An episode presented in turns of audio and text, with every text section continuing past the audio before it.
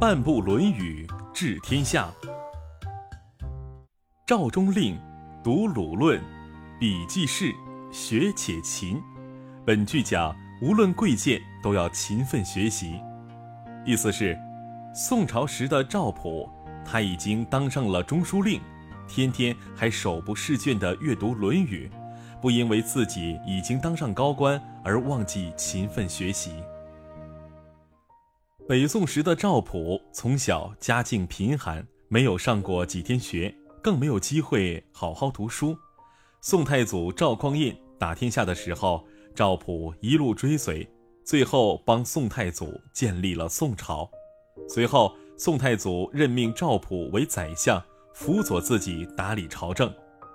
赵普白天忙于处理国家政务，晚上回家便把自己关在书房里苦读《鲁论》，就是我们现在所说的《论语》。据说。每当遇到重大问题难以下决定的时候，赵普总是说：“明天再做决策。”晚上回家以后，赵普便从箱子里面拿出一本书，仔细的读，第二天就能够提出一个很高明的见解。时间久了，大家都很奇怪，觉得赵普家里一定藏有什么秘籍宝典，于是有人买通赵普的家人，打探这个秘密。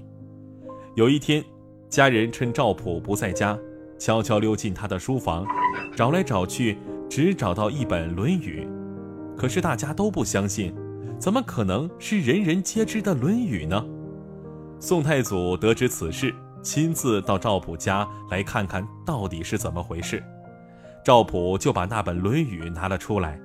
宋太祖说：“这本书，朕从小就已经熟读百遍了。”怎么你现在还在读呢？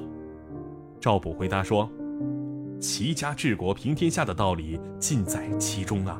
每读一遍，臣都会从中学到很多新的知识，把这些知识运用到治理朝政中是很有效果的。”宋太祖听后大为赞赏，于是更加放心地把许多重要的事情交给赵普去办。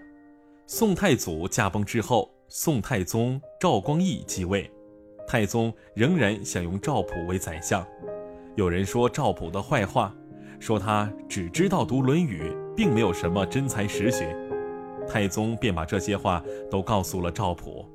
赵普说：“臣没有读过太多的书，只是把《论语》读得滚瓜烂熟，对其中的精髓早已了然于心。臣辅佐先皇平定天下，只用了半部《论语》。”还有半部可以辅助陛下，让天下太平。太宗听完后感动不已，于是决定让赵普继续做宰相。